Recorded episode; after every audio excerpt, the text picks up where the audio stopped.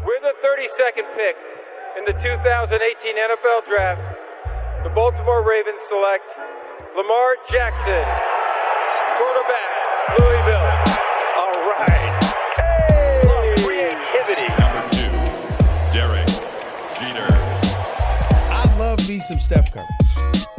Steph Curry is the greatest shooter in the history of basketball. Curry drive, scoop layup. Oh, beauty from Steph Curry. Uh, if I play basket, I could play with LeBron without a problem. And if they need help, I'll help them. Moore told us, and now we have an altercation. Alex Ovechkin pounding away on Andrei Svechnikov, who's down. That one right there made you the greatest player of all time.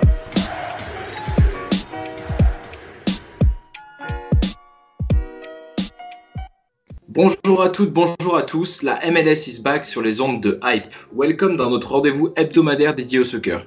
Actualité, histoire, culture, chaque semaine notre équipe de choc analyse et débat autour de Blaise Matuidi, des Portland Timbers, de David Beckham ou de Gabi Enze. Et pour ce troisième numéro de la saison, on reste sur le terrain et on continue nos previews avec les 13 franchises qui composent la conférence Ouest. De Vancouver à Houston, en passant par Salt Lake, nous allons voyager au cœur des équipes qui feront vibrer la ligue dans moins de 3 semaines. Mais pour commencer, laissez-moi vous présenter notre Dream Team Hype MLS, à commencer par le fondateur de Lucarne Opposé. Comment ça va Nicolas? Eh ben ça va très bien, merci. Et toi? Très bien, très bien. Antoine Latran, le créateur de Culture Soccer, qui est lui aussi. Hello Ken. En direct de Brooklyn, Maxi Bobin, le journaliste sportif euh, de Slate et de France Football notamment. Salut tout le monde. Et en direct de Floride, le milieu de terrain des New York Red Bulls, Florian Vallo, qui est en pleine préparation. Salut Ken, salut tout le monde. Maintenant que les présentations sont faites, on va commencer avec les news de la semaine.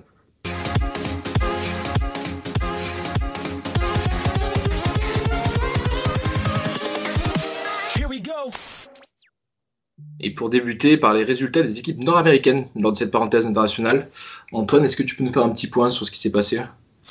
Ouais, alors euh, au niveau de la sélection masculine américaine, ça s'est plutôt bien passé avec une victoire 4-1 contre la Jamaïque et hier euh, 2-1 contre l'Irlande du Nord, un match plutôt maîtrisé. On a eu quelques révélations aussi, on a pu voir euh, de bons joueurs à l'œuvre, euh, notamment, euh, enfin Pulisic a fait un, match plutôt correct notamment. Euh, par contre, c'était un peu plus compliqué au niveau des U23 qui étaient en qualification pour, pour les Jeux Olympiques et malheureusement les États-Unis sont inclinés en demi-finale. Ils devaient juste se qualifier pour être qualifiés et ils sont inclinés 2-1 contre le Honduras. donc c'est un coup assez dur pour les États-Unis parce qu'on ne s'y attendait pas, surtout contre le Honduras. Et euh, malheureusement, surtout un coup dur pour les jeunes de MLS, parce qu'en fait, les U23 qui jouent en Europe euh, jouent dans l'équipe première. Euh, voilà, on peut penser à Tyler Adams, notamment à Jurena. Par contre, c'était les, les, U23 plutôt MLS qui jouaient pour le tournoi de qualification aux Jeux Olympiques, et malheureusement, pas de Jeux Olympiques comme ces deux dernières éditions. Ça fait depuis 2008 qu'ils ne sont pas allés. Donc c'est plutôt compliqué. Du côté du Canada, il y a eu un match annulé contre les îles Caïmans à cause de tests Covid positifs, mais ils ont aussi raté la qualification pour les Jeux Olympiques de 2021 face euh, au Mexique. Euh, donc voilà, ni les États-Unis ni le Canada aux Jeux Olympiques, malheureusement, cet été. Ouais, c'est un peu plus logique à la limite pour le Canada face au Mexique, mais pour les JO, pour les États-Unis, c'est vrai que c'est quand même un, un, sacré coup dur. Un sacré coup dur. Euh, on va rebasculer sur la MLS avec toi, Antoine. Euh, bah, la MLS a enfin dévoilé euh, la semaine dernière son calendrier. Est-ce que tu peux nous faire un petit point rapide sur ce qui est à retenir?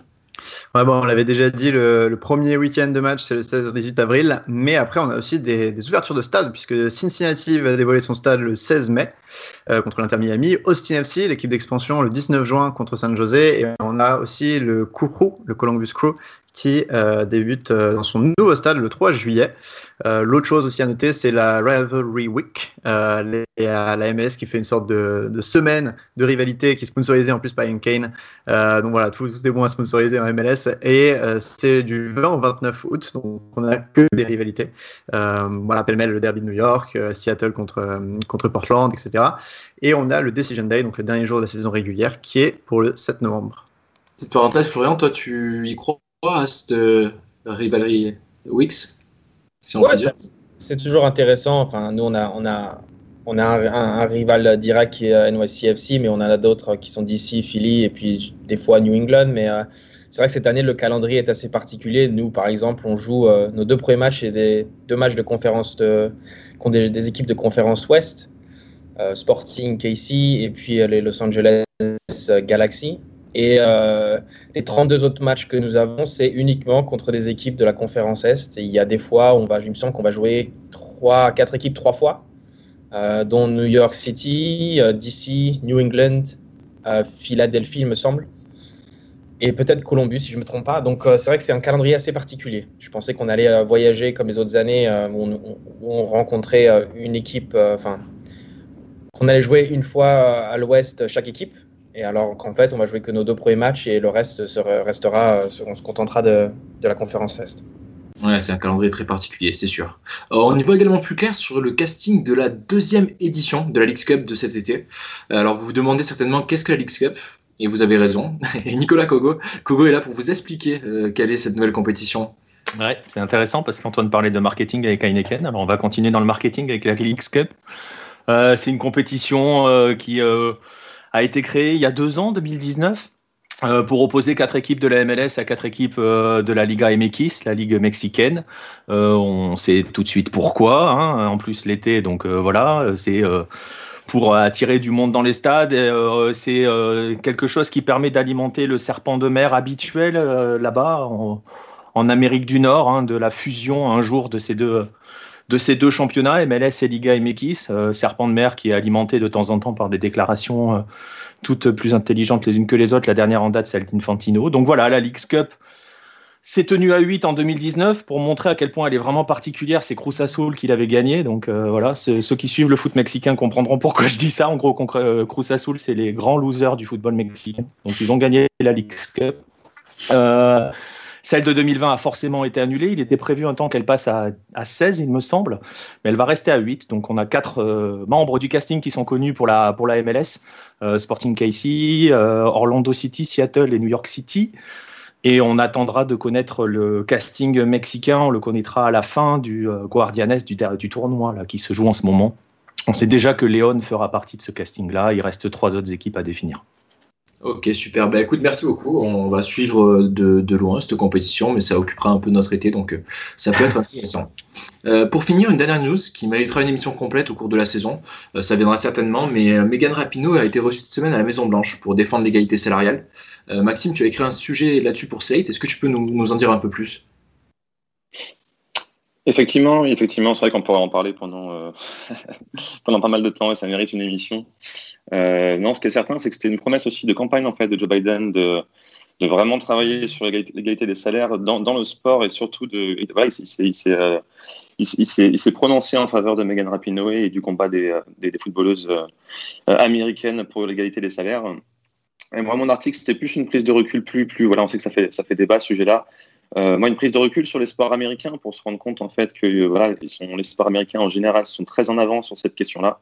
Euh, par rapport au, sport français et par rapport au foot notamment. Euh, moi, je me suis intéressé un petit peu à, voilà, au nombre de, de, femmes qui travaillent euh, notamment en MLS et en NBA. les chiffres sont, voilà, sont très parlants. C'est plus de 40% de, de, femmes employées en NBA et en MLS au niveau des staffs hein, de, la MLS et la NBA. Il n'y a jamais eu, autant aussi également de coachs, d'arbitres, d'investisseurs femmes dans ces ligues-là. à titre de comparaison, par exemple, avec la LFP en France, donc la Ligue de football professionnel, c'est c'est 100% d'hommes, 100% d'hommes. En Ligue 1, c'est 100% de présidents hommes, 100% d'entraîneurs hommes aussi. Donc voilà, il y, a, beaucoup de travail encore à faire en France et euh, pour cette question-là, en tout cas, les US montrent l'exemple. Ah, bien sûr. Bon, en tout cas, c'est vrai que c'est un sujet qui, revient régulièrement quand on parle de, des États-Unis. Donc, on, en fera une émission là-dessus. Euh, euh, je, je, note quelque part, en tout cas. très bien, merci beaucoup. Maintenant qu'on a fait le tour de l'actualité, bah, il est temps de rentrer dans le cœur de notre sujet et de vous décrypter les 13 équipes qui composent la conférence Ouest cette saison.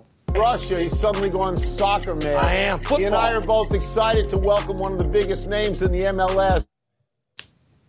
Donc à moins de trois semaines de la première journée, qui commencera le 17 avril, tu as bien dit Antoine tout à l'heure, il est temps de se plonger dans les previews d'une conférence qui apparaît plus indécise et homogène que sa voisine de l'Est, euh, dont nous avons parlé dans le podcast de la semaine dernière. Euh, pourtant, un favori se détache pour plusieurs d'entre vous. Euh, il s'agit du Los Angeles FC de Carlos Vela qui fera enfin son grand retour. Antoine, Nicolas, vous l'avez mis premier de vos previews. Est-ce que vous pouvez nous expliquer pourquoi vous en faites le grand favori? Euh, on va commencer en disant en fait, je trouve qu'à l'Ouest les équipes sont globalement peu renforcées euh, et en fait c'est aussi par défaut. Mais le LAFC reste avec les, meilleurs joueurs en fait à leur poste en MLS. On peut penser à Carlos Vela, euh, bien évidemment à droite, mais il y a aussi Marc Anthony Kay, un jeune milieu canadien qui est au centre. On a Diego Rossi en attaque. et en fait, à chaque poste, tu as un des meilleurs joueurs de son poste en MLS, qui est très dur avec le cap salarial. Euh, en MLS d'avoir une équipe comme ça complète. En plus, Bob Bradley, euh, l'ancien sélectionneur américain et aussi ancien entraîneur du Havre, très très rapidement, euh, il a il a fait, enfin il est là depuis l'expansion. donc clairement, il est là depuis 3-4 ans et il connaît bien son effectif. Ils ont perdu quelques éléments. je pensais à Brian Rodriguez qui est parti en, prêt du côté d'Ameria en Espagne. Mais à part ça, c'est quand même un bon effectif. La seule question pour moi est au poste de gardien de but, puisque Vermeer, qui était une signature l'année dernière, n'est pas fait une super saison. Euh, mais il y a aussi derrière euh, des backups. Donc euh, voilà, il y a un effectif quasi complet. Bien sûr, un effectif qui s'est renforcé en plus lors de ce mercato avec la signature notamment de Corey Baird, l'international américain, d'un international sud-coréen aussi, tu dois peut-être connaître Nicolas Kim Moon Haun en provenance de Busan. Et le retour, j'ai vu aussi du défenseur colombien Jesus David Murillo, qui était en prêt à Medellin. Qu'est-ce que ça t'évoque, Nico, du coup, cette équipe du LAFC ah ben, Antoine le disait, on est dans, une période où il n'y a pas eu forcément beaucoup de, de, grosses modifications des effectifs et on avait quand même déjà un effectif très solide. On les voyait quand même aller, aller plus loin. Ils se sont fait siatelliser comme euh, tout le monde se fait siatelliser en, MLS dès qu'on rentre en playoff. Mais on va quand même rappeler que cette équipe-là, euh, équipe-là, elle, s'est tapé trois Mexicains hein, euh, lors de la dernière Conca Champions. Euh, c'est pas anodin. Je souriais tout à l'heure sur la Leagues Cup, les, affrontements MLS-Mexique, mais euh, voilà, quand sur ta, sur ta, route de Conca Champions, tu te, tapes Léon, Cruz Azul, qui sont à ce moment-là les meilleures équipes du tournoi mexicain, qu'ensuite tu te fais América et que tu perds de justesse en finale face à Tigres, ça veut dire quand même que tu es déjà très, très, très solide. Donc euh, LIFC était déjà très, très solide. Je suis assez d'accord avec Antoine sur voilà, les, pertes de Wright Phillips et de Brian Rodriguez, à voir comment ils vont pouvoir avoir un petit peu de rotation aussi. Euh, mais sinon, euh, honnêtement, je vois pas, pas d'équipe dans cette conférence qui a un effectif euh, aussi consistant que le LAFC. Florian, de souvenir, tu les as mis deuxième, toi, mais tu es d'accord avec tout ce qui est dit sur, sur, cette équipe? Bah oui, tout à fait. ils, ont, ils ont la même ossature. Il y a eu très très peu de mouvements cette intersaison pas de grosses, grosses signatures. Après, c'est vrai que moi, je les ai mis deuxième parce que j'aime beaucoup euh, Sporting KC. C'est une équipe qui, arrive toujours à, finir dans les hauts du classement, généralement premier. J'aime beaucoup leur coach Peter Vermis. Et puis, euh, voilà, ils ont des joueurs euh, de qualité, que ce soit devant et derrière. donc, pour moi, je les ai mis en, favori. Après, c'est vrai que si l'on compare poste pour poste, je pense que LFC sur le papier est meilleur euh, que, que, ici. Donc ça va être assez intéressant de voir comment les deux équipes évoluent euh, au fil de cette saison. Bon, bah, merci pour la passe d'Est, puisque du coup, vous voyez quatre équipes qui se détachent un petit peu après et qui devraient disputer la première place euh, à LAFC. bah, à commencer par Kansas City. ces deux Frenchies, notamment les deux anciens internationaux espoirs, Nicolas Isimat Marin et Rémi Walter, qui a terminé premier de la conférence Est la saison dernière. Et donc, Florent, toi, tu dis pour toi, en termes de régularité, c'est une équipe qui est tout le temps difficile à jouer et euh, qui est tout le temps bien placé, c'est ça?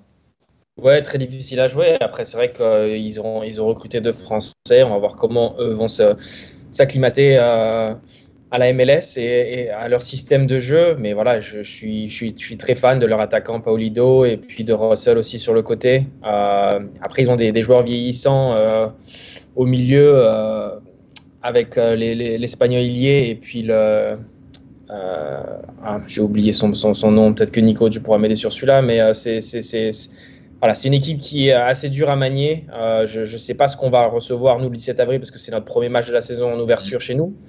Donc voilà, il faudra s'attendre à leur meilleure équipe et ils proposent beaucoup de jeux, ils aiment bien la possession, donc ils ont des joueurs qui, qui, sont très percutants sur les côtés, donc ça va être assez intéressant de, bah, de les affronter et on verra, on verra ce que ça donne, quoi, en espérant sortir avec la victoire. Ouais, bien sûr, bien sûr, ça va être notre premier test. Donc, euh, ouais, ce serait intéressant que tu nous racontes un petit peu comment vous, vous, allez travailler sur cette équipe, qui est une des favorites, clairement, pour, le titre en fin de saison. Euh, autre équipe que, que vous avez mis en, tête euh, de vos previews, c'est l'équipe de Minnesota, qui pourra notamment compter sur le retour de son défenseur star, Ike Opara. Antoine, Minnesota, pourquoi tu les vois si haut cette saison? En fait tes, devoirs. En effet, avec Opara, c'est un des meilleurs joueurs de MLS à son poste. Il est un peu vieillissant, mais euh, Minnesota a fait un bon alliage, je trouve, de, bons joueurs un peu vieillissants comme lui, Ozzy Alonso au milieu de terrain, et euh, de stars un peu plus jeunes. Euh, dont tu parlais d'Opara, mais on a aussi en défense, au gardien de but un, jeune Canadien qui s'appelle Dwayne Sinclair, qui s'est bien révélé. On a au numéro 10 Reynoso, qui sont allés chercher à Boca. Euh, et d'autres joueurs euh, sur les ailes, notamment Finlay. Alors, certes, ils ont perdu Molino, euh, qui était un ailier explosif dont on a parlé la semaine dernière, mais ils ont vraiment beaucoup de, joueurs plutôt bons. on a aussi un ancien de Ligue 1, Romain Métanir, en arrière droit. je viens d'y penser. Apparemment, ils sont aussi sur un attaquant. il m'en manque un vrai numéro 9, mais ils seraient sur un attaquant de, Boca. donc j'ai oublié le nom malheureusement. Mais en tout cas, ils se cherchent en, en, attaque. Donc il n'y a pas trop de soucis. Et euh, c'est un effectif stable. Ils ont vraiment un, entraîneur qui était très critiqué avant, mais qui ces dernières années a, réussi à, leur faire oublier les deux premières saisons catastrophiques de leur histoire.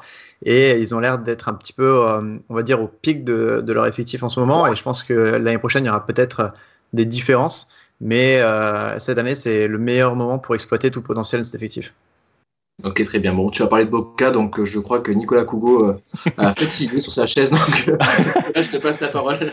Non, mais c'est ça, oui. c'est euh, Wanchope Abila qui devrait normalement rejoindre Minnesota, et c'était d'ailleurs l'un des, tu vois, l'une des seules interrogations véritables sur cette équipe-là, qui a quand même fait une belle saison 2020, et qui, ils vont en finale de conf, hein, si j'ai bonne mémoire.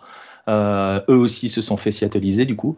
Euh, et euh, voilà, et ça s'est pas joué à grand chose de, mémoire aussi. Ils ont, ils, ont un problème avec le neuf. Il y a Agudelo qui vient d'arriver, mais bon, voilà, on ne sait pas dans quel état il va être. ça a été un temps un grand espoir. Euh, on va voir si Adrian Is arrive à faire avec Agudelo ce qu'il avait fait avec, avec Larine notamment. Euh, c'est aussi pour ça qu'il y a beaucoup d'espoir à nouveau sur Agudelo. J'ai un peu peur que ce soit un éternel espoir. Mais euh, voilà, s'ils ont de Abila qui arrive avec Bebelo Reynoso derrière lui qui a sorti une, grosse saison l'année dernière. ça, peut, ça peut être hyper intéressant. voilà. pour moi, la seule interrogation, c'est ce 9 qui, leur manque. On verra si ça sera Abila. Il y a des chances, hein, apparemment. Donc, euh, mais Minnesota va être très intéressant à suivre, je pense. Oui, bien sûr, bien sûr. Alors, quatrième et cinquième position de notre preview, euh, on n'a pas fait exprès, c'est promis, ce sont les deux rivaux euh, du, Grand Ouest avec Portland et Seattle. Donc, on va commencer par les hommes de Diego Valeri et de Sébastien Blanco, qui lui aussi sera autour de blessure cette saison. la franchise de Laris Maviala, qui est toujours un vrai client, Maxime Portland. Hein. Exactement. J'aime beaucoup ces deux équipes-là, justement, Seattle euh, et, Portland, parce que je trouve qu'elles se ressemblent dans le, jeu. C'est des équipes qui jouent vraiment au ballon. Et, euh, Portland, ils ont vraiment réussi à garder leur, euh, colonne vertébrale. Quoi. Tu, en as parlé juste avant, avec évidemment Mavira derrière, qui, qui, était formé au PSG, qui, qui, qui, a joué à Nice aussi, avec Cara aussi, qui est un super mieux défensif, Valérie en 10. Et moi, je suis très fan aussi de Ebo Bissé devant, euh, ce jeune américain qui, euh, est né à Paris d'ailleurs, qui, est franco-américain. C'est un super joueur qui est extrêmement complet, euh, pied droit, pied gauche, qui est très rapide, puissant. Donc je pense qu'il va faire une grosse saison. Et évidemment, le retour aussi de Sébastien Blanco, qui s'était fait des croisés l'année dernière, il revient. Il, lui aussi, c'est un super joueur. La seule question, c'est que voilà, c'est une équipe qui est quand même vieillissante. On en parle beaucoup, j'ai l'impression, sont beaucoup d'équipes qu'elles sont, sont vieillissantes, mais pour le coup, pour Portland, c'est vrai. Euh, cet axe, là, justement, avec tous ces joueurs-là, c'est 33, 34, 35 et 33 ans. Donc, euh, ouais. Donc, il y a quand même, il, y a quand même il, commence à avoir un petit peu d'âge quand même, euh, mais, mais, bon, ça devrait suffire pour accrocher, accrocher les playoffs et être dans le top 5 sans problème, je pense, encore cette année. Ouais, d'autant que sur une saison un peu tronquée, on peut se dire que l'expérience va peut-être servir à, certaines équipes euh, et la complémentarité pour, pour bah, mine de rien, faire une saison euh, assez régulière euh, pour, pour être en haut. Quelqu'un d'autre sur Portland ou, on passe directement au rival de Seattle? Parce que du coup, toi, Maxime, tu aimes bien les deux équipes, mais sache que pour être allé à Portland et à Seattle, il vaut mieux en aimer qu'une seule. et en général, ça veut dire que tu aimes beaucoup moins la seconde. Et Antoine, lui, il a fait ce choix-là déjà. Donc, lui, c'est un pur Saunders, comme on a parmi nous. Donc euh, Antoine, comment tu vois euh, la saison de Seattle? On rappelle qu'elle était finaliste de la MLS Cup en 2020, en 2017 et vainqueur en 2019 et 2016. C'est une des équipes les plus régulières clairement de la MLS sur les cinq dernières années. Euh, voilà, ils sont arrivés en 2009, ils n'ont jamais raté les playoffs, donc ça met un petit peu le, cursus assez haut. donc ouais, j'avoue, je suis un grand fan des Sanders depuis leur première année et ils ont toujours eu des grandes stars dans leur équipe, ils ont toujours bien fait le boulot. Mais cette année, pour la première fois depuis longtemps, quand même, il y a un petit sentiment de. Euh, on se demande, voilà, s'il n'y a pas. En tout cas, on attend une saison avant de refaire des recrues parce que on a perdu beaucoup de cadres. Euh, Kevin Lardam, qui était un, arrière droit euh, de 30 ans, qui est parti à Miami. Jovin Jones, qui pouvait jouer ailier ou latéral, qui est parti aussi à Miami. On a le milieu Gustav Svensson, qui est connu pour son capitaine de la Suède en sélection, qui aussi est parti en Europe, Roman Torres, un, Panaméen qui est reparti en, je crois au Costa Rica ou au Panama. Donc il y a beaucoup de joueurs qui sont partis et ils ont aussi un gros problème, c'est la blessure de Jordan Morris, qui est leur explosif, qui était parti en prêt à Swansea pour six mois et qui devait revenir ensuite ou être transféré en Europe pour beaucoup d'argent. Le problème, c'est qu'il s'est fait blesser euh, au bout de 3 ou 4 matchs à Swansea. Et donc il est de retour, mais blessé toute la saison. Donc ça fait un poids euh, de salaire euh, qu'il faut assumer. donc il y a toujours des stars dans cette équipe. On pense à Ruiz Diaz, l'attaquant péruvien numéro 9, et surtout, surtout Nicolas Lodeiro, le meneur de jeu, qui est un des meilleurs, meneurs de jeu en MLS depuis qu'il est, arrivé. Mais à côté de ça, c'est assez faiblard. Ils sont allés chercher Freddy Montero, qu'on connaît un peu en Europe, qui a commencé au Sanders et qui finirait peut-être au Sanders, euh, mais qui devrait jouer un petit peu les, les seconds plans et euh, très peu de recrues sinon à part Kellen Rowe qui est un, expérimenté en MLS. Euh, à mon avis, on va voir de plus en plus de jeunes. Seattle a une académie qui émerge petit à petit, mais il y a beaucoup de pièces vieillissantes, il y a peu de doublures, sinon si ce n'est des, jeunes d'académie. Euh, donc à voir, ça va peut-être une saison de transition euh, avant de voir une, équipe totalement renouvelée, ou alors ils attendent un peu l'été, mais Seattle l'a déjà annoncé, ils vont un peu réduire les dépenses, donc ça m'étonnerait que cette année ils dominent l'Ouest. Ok, mais il devrait quand même bien figurer avec euh, leur éternel coach euh, Brian Schmetzer aux commandes, mhm. qui, qui, ouais, qui est là depuis 2002, euh, il me semble. Ouais, qui est un ancien joueur aussi dans les années 80 à Seattle, donc c'est vraiment un mec de Seattle et il y en a peu en, MLS des comme ça. Ouais, bien sûr, bien sûr. bah, Jordi Delem, le, le, joueur de Seattle, le français, était à l'entraînement aujourd'hui, mais il sera bientôt dans l'émission pour venir nous parler un petit peu des Saunders. Donc, donc c'est assez cool. Euh, donc derrière ces cinq équipes de tête qui se détachent assez euh, significativement, euh, trois outsiders se retrouvent un peu plus loin de nos previews, en embuscade, on va les appeler donc les outsiders, à commencer par l'équipe de Dallas. Dallas et ses jeunes, qui ont tout de même perdu deux joueurs assez importants, notamment Brian Reynolds, parti en prêt à la Roma. Et pourtant, Nicolas, malgré cela, tu les vois sixième Dallas cette saison. Ouais, parce que Dallas, euh, ça travaille bien. Euh, j'ai envie de récompenser les équipes qui travaillent bien. Il y a un gros travail chez les jeunes. Euh, il y a aussi une, comment dirais-je, une identité de jeu qui est très clairement définie. Donc oui, Dallas, a toujours. En fait, c'est toujours le souci quand tu as beaucoup beaucoup de jeunes, c'est tu sais pas trop à quoi t'attendre. C'est pour ça que tu les mets un peu dans, entre deux. Mais mais oui, Dallas, c'est c'est c'est ce que fait bien la MLS. C'est une franchise, j'insiste là-dessus, qui vraiment travaille bien. Euh, et donc, euh, je pense que ça peut accrocher, euh, accrocher. Surtout quand tu vois, on parle par exemple de Seattle et de Portland avec leurs effectifs un petit peu vieillissants, où tu as l'impression, tu as la sensation que tu es sur des fins de cycle, surtout à Seattle, où tu sais pas trop où ça peut aller. Dallas, voilà, on est sur quelque chose qui construit, qui avance petit à petit, même si ça s'appuie sur des jeunes, ça avance. Donc forcément, par définition, il y a un moment où ça finit par monter les, marches. Ouais. Antoine, tu partages le même avis? Ouais, il y a beaucoup de jeunes très intéressants, euh, notamment à mentionner Jesus Ferreira devant. Euh, on a aussi Pomicol et Tessman au milieu de terrain. il y a vraiment des jeunes très intéressants.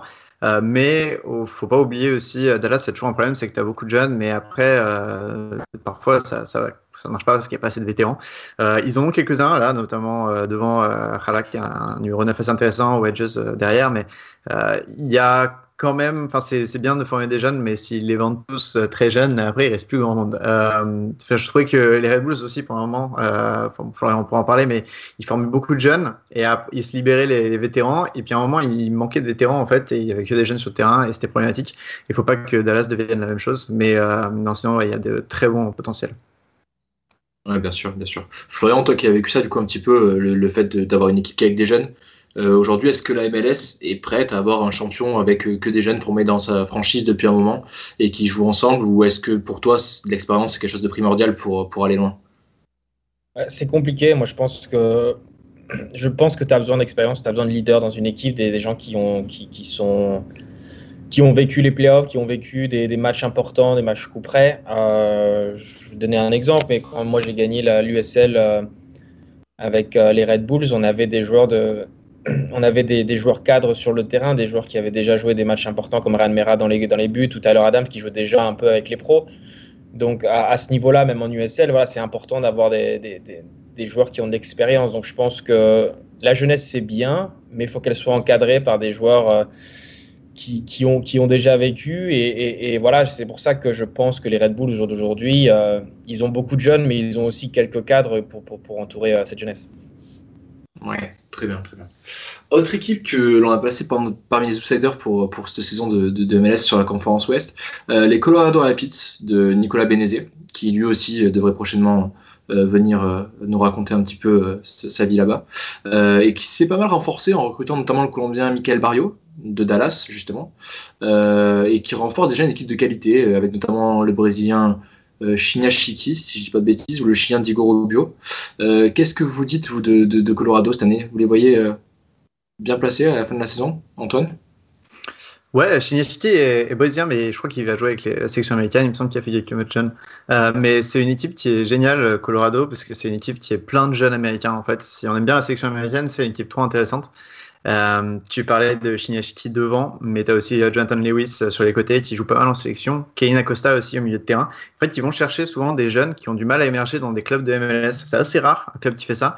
Mais ils privilégient vraiment les, les, un peu les seconds couteaux de MLS, mais les jeunes qui n'arrivent pas à vraiment rentrer dans les 11.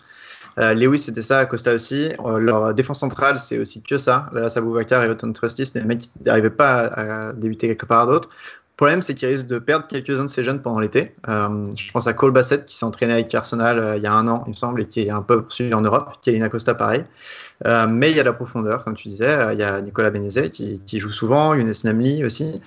il manque encore un vrai numéro 9 mais il joue avec Diego Rubio un peu en faux numéro 9 et ça a l'air de, passer. comme tu as dit, Barrios qui est arrivé, mais à part ça, c'est vraiment très peu de transferts.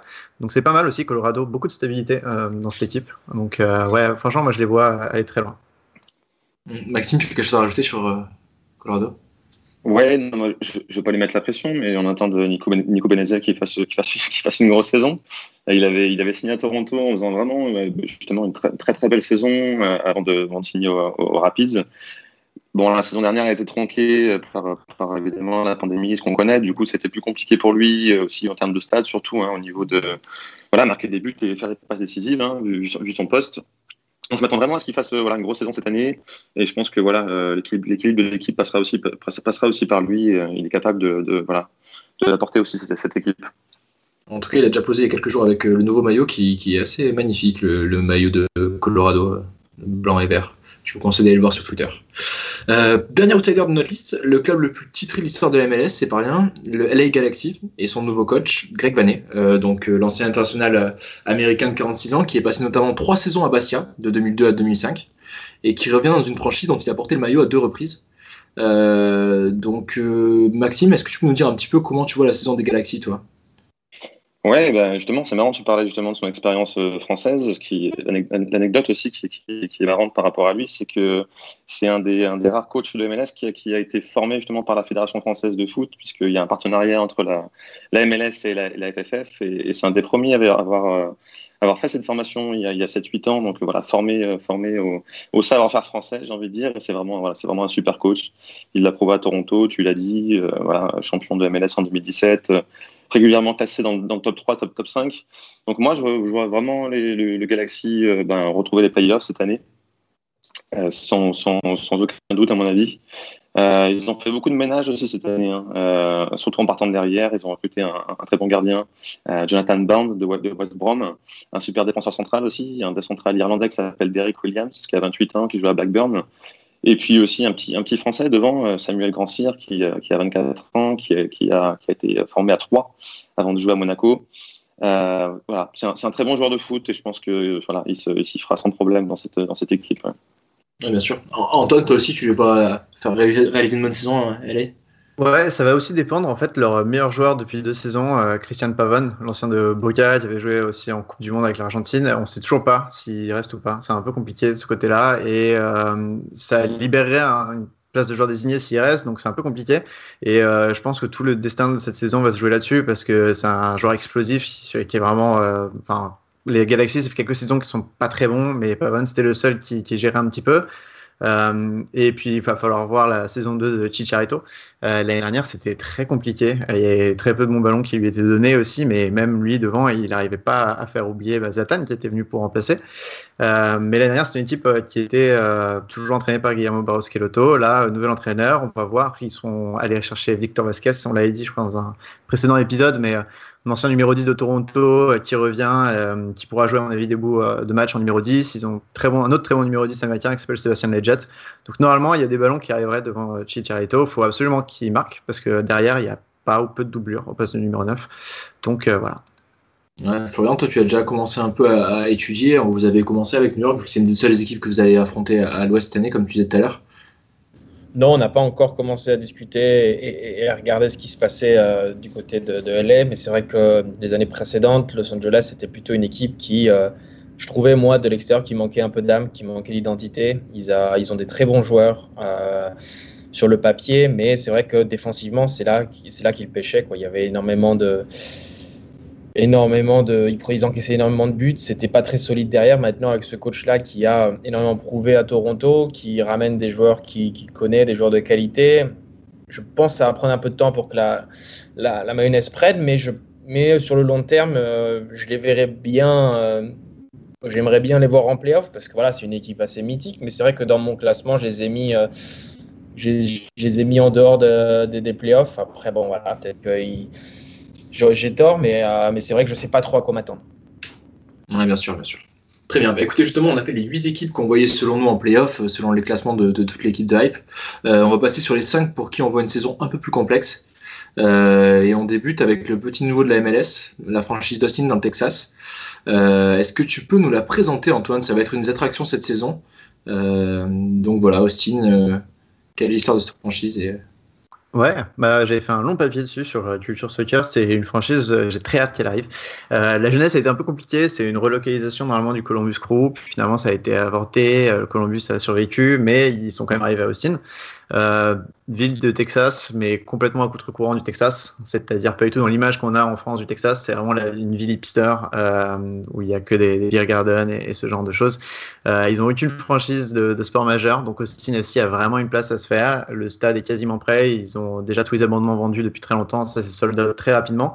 Donc il y a un réel engouement pour Austin. On a très hâte de les voir notamment dans les stars, on a Matthew McGonaghy, euh, l'acteur qui, joue un peu les, VRP, euh, qui, euh, qui a un poste de ministre de la culture au club, qui fait vraiment des, spots publicitaires partout pour le club. Donc une vraie effervescence autour de l'équipe. Sur le terrain, c'est pas mal aussi. récemment, les expansions, ça a été beaucoup, soit tu réussis complètement à l'Atlanta ou à l'AFC, soit tu rates à la Minnesota ou, ou Cincinnati. Les deux de l'année dernière, euh, Miami et Nashville, ont été un peu entre les deux. Euh, Austin, je pense que ça sera un peu la même chose. Ils ont un très bon effectif qui se dégage avec des valeurs sûres de MLS, euh, notamment Alex Ring au milieu de terrain, l'ancien capitaine du NYCFC. On a aussi Nick Lima qui jouait à, San José à droite en défense. Matt Bisler, un ancien de Casey. Mais après, il y a des joueurs qu'on ne connaît pas, parce que c'est des joueurs désignés notamment qui arrivent d'Amérique du Sud. Il y en a un qui s'appelle Pochettino, euh, qui je crois n'a aucun, aucune relation avec euh, l'entraîneur du PSG. Euh, on a aussi Redes à droite. Le gros problème chez eux, je trouve, c'est au niveau du poste d'attaquant. oui, le seul vrai attaquant est David Rawson, qui jouait avant San José et qui n'est pas connu pour être un, un buteur prolifique. après, peut-être qu'ils joueront en pivot, ou peut-être que euh, les LFC avaient un peu la même chose quand ils sont arrivés en MLS. Ils n'avaient pas de vrai attaquant. Euh, ils avaient un, mec qui s'appelait Marco Rogna, mais à l'été, c'était aller chercher un autre attaquant parce qu'ils avaient du mal. Peut-être que Austin va faire la même chose. Euh, à voir, mais c'est un peu le seul point faible de cette équipe. Sinon, il y a beaucoup de valeurs sur la MLS dans le 11. Ok, très bien. Bon, ça va être très intéressant à suivre, en tout cas, cette nouvelle franchise dans le Texas. car toujours dans le Texas, ben, ça risque de lutter avec l'équipe de Houston, les, les Dynamo, qui était bon dernier en 2020 qui ont perdu un attaquant en plus euh, leur Colombien Romanotas, qui est parti à Tijuana.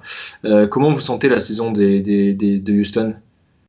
Antoine, peut-être C'est une équipe Ouais, euh, bah Houston, c'est une équipe un peu qui est un peu le bazar. En fait, ils ont un très bon entraîneur qui s'appelle Tab Ramos, qui était ancien entraîneur U20 des États-Unis. Mais l'équipe est, est, à vendre, donc il y a peu d'investissements qui sont faits. il y a trois équipes à vendre en ce moment MLS. Pour d'ailleurs pour l'info, il y a RSL, Orlando et Houston. Et donc, il y a peu d'investissements qui sont faits. Ils sont allés chercher des, vétérans comme euh, Joe Corona milieu de terrain. Il y a toujours un joueur assez dangereux qui s'appelle Quintero à gauche, mais qui défend pas, euh, mais qui a un, beau joueur à avoir joué. Euh, il y a quelques, bon, quelques stars hein, tout de même. Euh, je pense à Christian Ramirez devant, euh, Pico à, à droite, Figueroa derrière. Mais c'est un club normalement qui est habitué à jouer les seconds rôles, donc à voir si Tabaramos peut les pousser pour faire mieux que la saison dernière. Ouais, ok, donc on, ne s'attend pas à une saison de, folie pour les deux franchises du Texas. Heureusement que Dallas devrait être là pour, relever un peu le niveau. Nicolas, tu avais quelque chose à rajouter sur Houston? Ouais, enfin c'est sur les deux les deux franchises, c'est un petit peu le même effet, c'est-à-dire qu'on a des joueurs, certains dans, certains cas qui sont des bons joueurs et qui sont pas capables d'être réguliers. Antoine, par exemple, pour Houston, parle de Darwin Quintero qui est un super joueur. Le problème, c'est que tactiquement parlant, quand tu as Darwin Quintero dans ton équipe, euh, faut le compenser le, bonhomme. Et, du côté du côté d'Austin, c'est pareil. Ils ont fait venir des joueurs. Euh, tu vois, les, les, deux Paraguayens. Bon, Redes, c'est intéressant. Euh, Cecilio Dominguez, c'était un bon joueur, mais tu vois, c'est, on, attend qu'ils fassent mieux. On ne sait pas s'ils sont capables de faire mieux. Ils sont allés chercher Fagundes aussi, euh, qui est connu en MLS, qui a un passé, mais qui a jamais franchi l'étape supérieure. On est un peu avec ces équipes-là. C'est valable pour les deux en fait. Hein. On est un petit peu entre deux. C'est pour ça que je pense que la saison risque d'être euh, plus compliquée que prévu parce qu'il y a beaucoup de joueurs où on se dit c'est bien, mais est-ce qu'ils peuvent faire mieux? Est-ce qu'ils peuvent aller plus haut? Est-ce qu'ils peuvent porter cette équipe-là? Tu vois, par exemple, pour, euh, vraiment pour Houston, euh, Darwin Quintero, euh, oui, il va, te, il va te créer des déséquilibres, il va te faire des choses, mais tu peux pas faire ta saison en te disant mon facteur X, mon joueur clé, c'est Darwin Quintero. Tu peux pas. Ouais, bien sûr, bien sûr, merci beaucoup. Avant-dernière équipe la saison dernière, en remonte d'une place par rapport à, à, 2020, le Real Salt Lake et son entraîneur euh, Freddy Juarez, que vous, voyez encore faire une saison un peu compliquée. Antoine, pourquoi? Ouais, bah encore une franchise qui est à vendre. L'année dernière, c'était un peu le, bazar à Salt Lake. Ils ont eu pas mal de matchs annulés avec le Covid. leur, propriétaire a décidé subitement de vendre la franchise après qu'il ait sorti des, des, commentaires assez racistes euh, et qui s'est fait payer sur les réseaux sociaux. Euh, il y a des bons joueurs, notamment Albert Rusnak, qui euh, pourrait jouer l'Euro, d'ailleurs, le numéro 10. Mais, et Kreilak aussi, le, numéro 8. Mais après, sur l'ensemble, tu as les valeurs sur MLS comme Justin Meram Justin Glad, mais ça, manque de vrais talents. Euh, comme je dis, c'est une franchise à vendre en plus, donc il y a très peu d'investissement. Apparemment, la grosse recrue qui arrivera cet été, c'est Bobby Wood, euh, l'ancien international américain.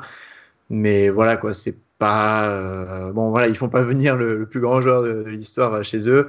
Euh, ça va être compliqué. Ils ont une bonne académie, ceci dit, donc quelques bons jeunes, euh, notamment Ochoa, le, le, deuxième gardien qui pourrait émerger un peu cette année, mais qui s'est complètement planté hier avec la sélection américaine et qui a coûté la qualification aux Jeux Olympiques. Mais à part ça, très bon gardien, très prometteur. donc voilà, à voir pour Salt Lake, mais ça risque d'être encore une saison compliquée. Ok, donc comme pour Houston, on va attendre que ces équipes soient vendues pour retrouver peut-être un peu de stabilité, un projet sportif un peu plus sur le long terme. Euh, avant dernière équipe de notre classement pour la saison à venir, du San José de l'arrêt droit français Paul Marie, que j'ai, pour être tout à fait honnête, découvert en, préparant ce podcast, qui apparemment est depuis 2014 a fait tout le cursus euh, américain et qui aujourd'hui est dans l'effectif des, des, Sharks. Euh, Maxime, est-ce que tu peux nous présenter cette équipe qui l'a placée un peu plus haut hein? Tu l'as placée quasiment en playoff. Hein? Eh ben, complètement. Ouais, opinion un peu à contre-courant, mais, euh, mais je, les, vois faire, faire un beau parcours, en fait. Ouais. Euh, ben, San José, en fait, ils ont été surprenants, en fait, déjà l'année dernière. Euh, ils ont fait un super tournoi à Orlando et, euh, une super saison aussi, puisqu'ils ont accroché le, la huitième place, euh, synonyme de playoff. Ça fait deux ans, en fait, qu'ils terminent huitième, qu'ils ont une relative stabilité. Ils ont un super entraîneur aussi, Mathias Almeida, qui, qui, a vraiment fait du, bon travail. Moi, je voulais vous parler, en fait, de trois joueurs. Tu as parlé justement de Paul Marie. Euh, c'est un jeune qui a été formé euh, à Caen, euh, qui est passé par, comme tu l'as dit, par l'université et ensuite par la draft. qui il a fait des très bons matchs la saison dernière, ce qui lui a valu d'être prolongé, d'être revalorisé aussi. Donc voilà, je pense qu'il va pouvoir se battre pour une place de titulaire et c'est quelqu'un qui a vraiment Grinta, qui est un joueur qui lâche rien sur le terrain. C'est un peu, c'est un peu l'idée voilà de, de San de, de Mathias Almeida. Évidemment aussi, je voulais parler de la légende Vandolowski, Chris Vandolowski, Vando, 38 ans, qui, on ne savait pas s'il allait arrêter ou pas, et finalement, il va poursuivre d'une saison de plus. C'est tout simplement le meilleur buteur de l'histoire de la MLS, et qui a encore été solide en plus l'année dernière. Hein, c'est encore 9 buts euh, la saison dernière. Euh, donc c'est une très bonne nouvelle qu'il soit là, pour, le terrain aussi, mais évidemment pour son impact dans, dans le vestiaire pour son voilà pour, le, pour, pouvoir encadrer les jeunes et, notamment un euh, qui est vraiment un super euh, super talent qui s'appelle Cade Cowell. C'est un Américain d'origine mexicaine qui a 17 ans. Et c'est voilà, Chris Wondowski qui en parle lui-même en disant que c'est son successeur, ni plus ni moins. Bon, on va voir ce que ça donne, hein, mais c'est euh, vraiment voilà une, pépite qui est un joueur extrêmement complet que Wondolowski trouve voilà, extrêmement, extrêmement brillant. Donc on va voir ce qu'il donne. Il y, a, déjà pas mal d'intérêt de, clubs européens sur lui. Il a déjà joué en plus quelques minutes la saison dernière, donc on, va voir ce qu'il donne. Mais euh, voilà, je pense que c'est une bonne équipe, solide, qui a la grinta, et puis voilà, un bon mix d'anciens et de, de jeunes pépites. Ouais, bien sûr. Bah, en tout cas, tu, as bien défendu euh, ta position et tu donnes très envie de San José. Juste un petit point, peut-être, Nicolas, toi qui l'as suivi pendant longtemps. Euh, Mathias Almeida, euh, après un bon parcours au Mexique, il est arrivé, on plaçait de grands espoirs en lui. il en est où de, sa carrière d'entraîneur? Bah, on plaçait de grands espoirs en lui, sauf qu'il est quand même pas dans une franchise qui était amenée à, à jouer très très haut. Hein. Le fait qu'il arrive à San José, c'était un petit peu une surprise quand même. Euh, il avait fait un gros taf, entre guillemets, du côté des Chivas. En gros, il leur a fait gagner quelque chose, qui était quand même pas mal au Mexique. Euh, on sent qu'il a tâtonné un petit peu hein, tactiquement dans les, dans les débuts. Il a voulu mettre vraiment sa patte à lui et puis ça fonctionnait pas forcément bien. Il y a eu des moments, euh, franchement, où on se demandait à quoi ressemblait son équipe, ce que, ce que cherchait son équipe. Mais Maxime l'a dit, ils ont trouvé un équilibre. Hein. Vraiment, ils ont un équilibre. C'est une équipe c'est assez compliqué dans cette conférence en fait. Le, ne je sais pas pour les autres, mais le classement était très compliqué. Tu as des équipes qui se détachent très facilement. Après le reste, j'ai envie de te dire, tu commences à placer des noms et puis tu te dis, euh, ouais, mais lui peut gratter une ou deux places, etc., etc. Bah, à part quelques exceptions, peut-être tout en bas euh, avec Vancouver, mais mais euh, mais c'était pour mettre un petit tacle à ton équipe. Mais mais non, c'est très difficile. C'est une équipe assez équilibrée. Mathias Almeida, il, il fait quelque chose de cohérent. Il a réussi à faire quelque chose de cohérent avec cette équipe-là. Euh, et, voilà, donc euh, sa progression, je pense que pour sa progression d'entraîneur, il faudra qu'il aille à un moment voir un petit peu plus haut que Sandrosé, parce que je pense qu'il y a un plafond de verre assez bas quand même hein, pour Sandrosé. Mais, euh, mais en tout cas, le travail qu'il fait, on peut pas trop lui reprocher, même si, je rappelle, au début, ça a été très compliqué. Il y a eu une période où, voilà quoi. Ouais, Antoine? Ouais, juste pour dire, il a eu. Apparemment, il était dans la piste pour la section du Chili, je crois, pendant, pendant le mercato. Et ça fait deux, trois fois, à chaque Chili, il y a beaucoup de noms qui passent, mais il y a deux, trois fois eu des rumeurs sur, euh, sur euh, donc je pense qu'il fera pas aussi de vieux os à San José. Et un petit mot sur Wondolowski, comme disait Maxime, c'est enfin c'est dingue qu'à 38 ans, il soit toujours pressenti pour être titulaire. Enfin, c'est dingue, mais c'est aussi un des problèmes de San José quand même, que se dire que leur attaquant de pointe a 38 ans, mais c'est un monstre vraiment. Et, je pense que ça, bon, c'est la dernière saison parce que la dernière devait être la dernière et à cause du Covid il l'a repoussé, mais ça va être, enfin c'est un monument Wondolowski et, et, il est à regarder. Très bien. Bon, dernière franchise, Nicolas l'a un peu évoqué. Apparemment, elle n'inspire pas grand monde. Euh, les Whitecaps de Vancouver, euh, qui sont bah, bons derniers pour trois d'entre nous. Euh, l'ancienne franchise d'Alfonso Davis, qui malgré la stabilité, ce qui est assez rare là-bas, et la signature notamment de l'arrière droit international Bruno Gaspar, en provenance du Sporting, et du jeune milieu de terrain brésilien Caio Alexandre de Botafogo, je ne sais pas si tu connais Nicolas, bah, ça ne vous convainc pas du tout. Donc, un petit point rapide sur, sur pourquoi vous ne voyez pas, croyez pas du tout en Vancouver cette année? Nicolas, peut-être? Bah euh, oui, c'est stable, mais c'est stable bas, en fait. Euh, si je dois résumer en un mot. Euh, Florian parlait de manque d'âme du côté du Galaxy. Moi, je trouve que cette franchise manque d'âme, tout simplement. déjà, à la base, le premier problème, il est là. je, trouve que cette franchise n'est pas forcément bien construite dès le départ. Je sais pas, je trouve, c'est une sensation. Hein, ça repose sur absolument aucune euh, observation technique ou etc., euh, etc. Mais je trouve que cette franchise manque un petit peu d'âme. Euh, les recrutements, écoute, ils sont, les, les, les, ajouts sont, voilà. Enfin, Caillou Alexandre, il est content, il va pouvoir éviter de jouer en série B avec Botafogo, c'est super. non, je, je vais pas être méchant avec lui parce que il a coulé, il a été dans l'effectif qui a coulé mon club préféré au Brésil. Bref. Euh, mais euh, voilà, c'est pas c'est pas non plus des recrues qui sont amenés à lui permettre de franchir un palier supplémentaire. Euh, voilà, moi si je les mets derniers, c'est parce que je, je, vois pas. Tu vois, on parle d'axe de progression qu'on a évoqué par exemple avec Dallas. Je vois pas de progression du côté de, de cette de cette franchise. Antoine, tu veux tu veux finir avec Vancouver? Ouais, je vais les défendre un petit peu parce que je crois que je les ai mis avant-dernier. Euh, petite, euh, petite défense. L'entraîneur, Marc Dos Santos, c'est un, Canadien qui, euh, vraiment, pendant des années, il a tout raflé en division inférieure. C'était un des entraîneurs les plus cotés en, division inférieure. Et quand il arrivait à Vancouver, il avait l'impression d'avoir un vrai projet. La première saison, ça n'a pas marché. Euh, ils l'ont quand même gardé, ce qui était étonnant. La deuxième saison, ça marche toujours pas. Euh, ils l'ont toujours gardé. Donc j'ai l'impression qu'il y a une vraie confiance en lui. Euh, il y a des bons joueurs, notamment Cavallini en pointe, qu'ils ont acheté assez cher. Tu as un jeune Canadien, Théo Blair, qui aussi émerge.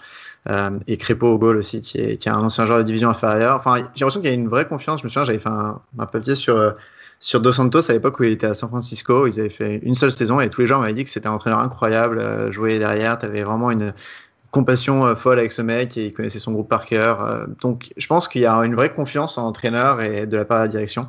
Mais c'est vrai qu'au bout de cette troisième saison, ça va être compliqué. Je ne sais pas s'il restera. mais en tout cas, il y a peu de pression sur lui parce que Vancouver a été calamiteux ces deux dernières saisons. Donc on, on, attend de voir un peu plus de recrutement. Mais, mais ouais, non, ça va être une saison encore un peu compliquée. Ouais, bien sûr. Bah, J'en profite pour conclure, parce que j'aurais peut-être pas l'occasion de parler souvent des Whitecaps, mais c'est une franchise que j'ai un peu suivie euh, euh, quand j'ai vécu à Vancouver. Et c'est vrai que pour parler du manque d'identité ou du manque supplémentaire d'âme, en fait, j'ai l'impression surtout que, bah, que tout le monde s'en fout un peu, en fait, que ce soit du supporter, en passant par le propriétaire. En fait, c'est assez fou l'indifférence que, que, provoque euh, cette franchise. Et on a l'impression que c'est un peu pareil sur le plan sportif. C'est vrai pour être dans le classement en, en Ouais, ce qui est marrant, c'est que sur ce sujet, ils tiennent aussi la chandelle dans la rivalité euh, Portland-Seattle. En fait, tu as une coupe qui appartient aux trois clubs et euh, qui est par rapport aux points cumulés dans les des rencontres entre les trois clubs, mais sauf que les supporters de Seattle et Portland se foutent royalement de, de Vancouver. C'est pas du tout le rival et euh, c'est marrant parce que même au Canada aussi, tu vois, il y a Toronto-Montréal qui est une vraie rivalité et t'as Vancouver qui tient encore la chandelle à côté. Donc c'est un club qui manque un petit peu une rivalité, une identité. Donc c'est intéressant que tu dises ça. Très bien. Bah, écoutez, messieurs, en tout cas, un grand merci pour votre expertise. Euh, J'espère que ce podcast MLS vous aura plu. En tout cas, n'hésitez pas à réagir et à prolonger les débats sur les réseaux sociaux de Hype Sport Media et à nous écouter sur Deezer, Spotify ou Apple Podcast. On vous donne rendez-vous la semaine prochaine en tout cas. Messieurs, un grand merci pour votre expertise. J'espère que ce podcast Hype MLS vous aura plu. En tout cas, n'hésitez pas à réagir et à prolonger les débats sur les réseaux sociaux de Hype Sport Media et à nous écouter sur Deezer, Spotify ou Apple Podcast. On vous donne rendez-vous la semaine prochaine pour une émission euh, encore riche en, en, événements et en soccer. À la semaine prochaine.